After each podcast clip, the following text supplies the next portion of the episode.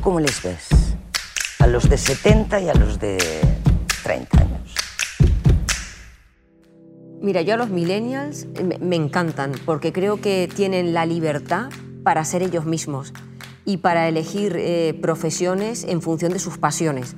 Que eso a la gente de cuarenta y tantos nos costó. Todavía había una mentalidad en la que y si te haces funcionario y si eliges lo que te conviene. Y yo veo que esta gente está orientada a llegar a una empresa y preguntar, ¿aquí cómo se vive? En esta empresa, ¿no?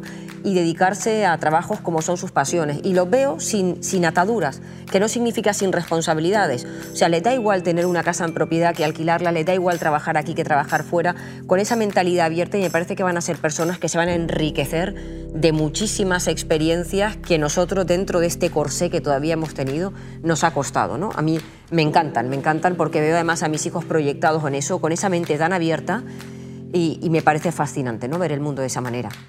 ¿Cómo veo a la generación de Iñaki? Pues la veo como a mi padre. Mi padre es del 41 y me parecen gente increíble, que vivió una situación en España que les hizo abrir muchísimo la mente, eh, eh, reinventarse, eh, gente que y la veo ahora como con mucha vitalidad. Tú lo has dicho antes, nos hemos conseguido adaptar, ¿no? Y aprender a utilizar las redes sociales, como también hace mi padre. Eh, nos hemos adaptado a lo que ellos ahora tienen, pero eso les ha además eh, rejuvenecido porque ahora su mentalidad se maneja también en las redes, también ven vídeos en YouTube, eh, y yo creo que les gusta y es una manera que también tienen de acercarse a las otras generaciones.